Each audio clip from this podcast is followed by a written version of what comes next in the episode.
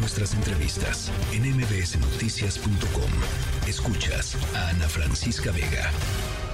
Tenemos eh, ahora en la línea telefónica eh, a um, Catalina Gómez, jefa de política social de UNICEF México. UNICEF México ha dado también un eh, corte de caja inicial en el sentido de las niñas, niños, las infancias que en el puerto de Acapulco y en zonas devastadas por Otis podrían verse afectadas. Están siendo ya afectados. Catalina, muchas gracias por platicar con nosotros esta tarde. Hola Ana, ¿cómo estás? Un saludo para ti y los oyentes. A ver, eh, decían son casi 300 mil niñas, niños eh, y adolescentes que podrían eh, verse seriamente afectados por Otis. ¿Qué es lo que están viendo ustedes en terreno? Sí, justamente UNICEF ya tiene una, está conduciendo una misión de evaluación. Tenemos personal eh, de UNICEF en terreno, que están trabajando con las autoridades locales para identificar em, los lugares de mayores afectaciones y las necesidades especialmente de niños, niñas, adolescentes. Lo que estamos viendo, bueno, evidentemente las imágenes eh, nos ayudan mucho a ver el, grado de devastación. Sin embargo, muy específicamente para las necesidades de niños, niñas, adolescentes vemos eh, la falta de acceso de agua potable, de em, comida y alimentos eh, adecuados. Eh, esto especialmente es importante para que no, no se desarrollen cuadros ya de o de desnutrición o de afectación o de deshidratación. Lo otro que, que estamos viendo es el tema del estancamiento de aguas, que hay que tener cuidado con el, los, el, agua que, consumen niños y niñas para evitar que se desarrollen enfermedades propias de, de esta situación. Adicionalmente, pues vemos afectaciones fruto del en, el momento de desorden, donde padres, madres, cuidadores pueden estar descuidando la atención de, los niños y las niñas o dejándolos solos por eh, un periodo largo de tiempo porque están atendiendo otras necesidades. Entonces, de cierta manera, hay que prestar atención justamente a no dejarlos desatendidos, a procurar espacios seguros y justamente es en eso que UNICEF está intentando trabajar juntamente con el con el gobierno local para poder establecer puntos de, espacios eh, seguros y amigables para la infancia y para poder entregar eh, ayuda relacionada específicamente con agua potable y mm, elementos de higiene que le puedan ser útiles a las familias. ¿Cuántos puntos estarían eh, ustedes instalando en el puerto de Acapulco? Sí, justamente eso es ese es el levantamiento que se está haciendo actualmente.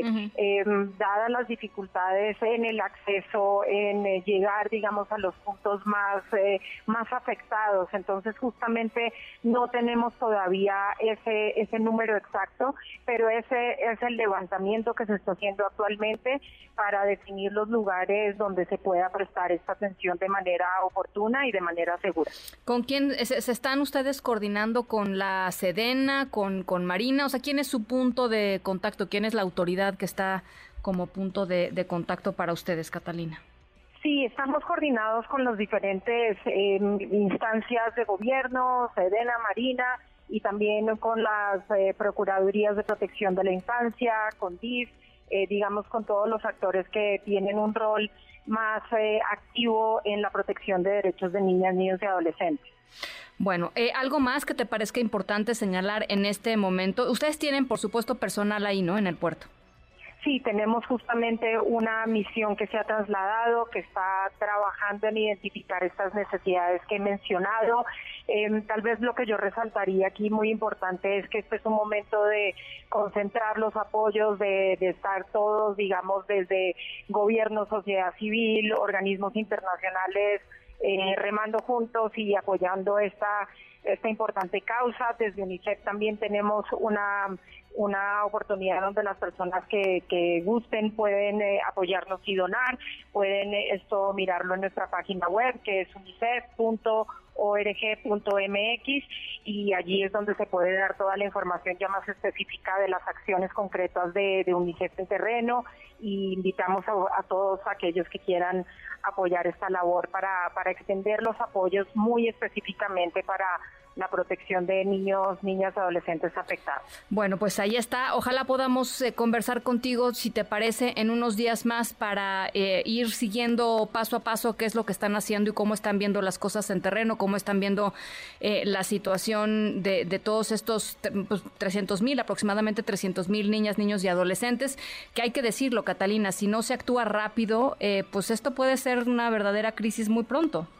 Sin ser alarmista, pues, ¿no? Eso es justamente lo que queremos alertar. Eh, evidentemente estamos viendo los esfuerzos, cómo van avanzando, pero sí es muy importante que cualquier acción eh, se priorice, que se haga bien, que se haga coordinada y que se lleguen justamente a las familias que más lo necesitan. En la medida que se puedan prevenir situaciones eh, peores, pues es mucho mejor. ¿Esto a qué me refiero? Digamos, de, casos de desnutrición, de, deshidratación, de mm, niños y niñas que no tengan una adecuada atención médica en caso lo necesiten. Todas estas acciones hay que actuar rápidamente. Bueno, pues ahí está eh, Catalina Gómez, jefa de Política Social de UNICEF México. Gracias por conversar esta tarde con nosotros. Muchas gracias, Ana. Un saludo. Un abrazo, un abrazo. Noticias.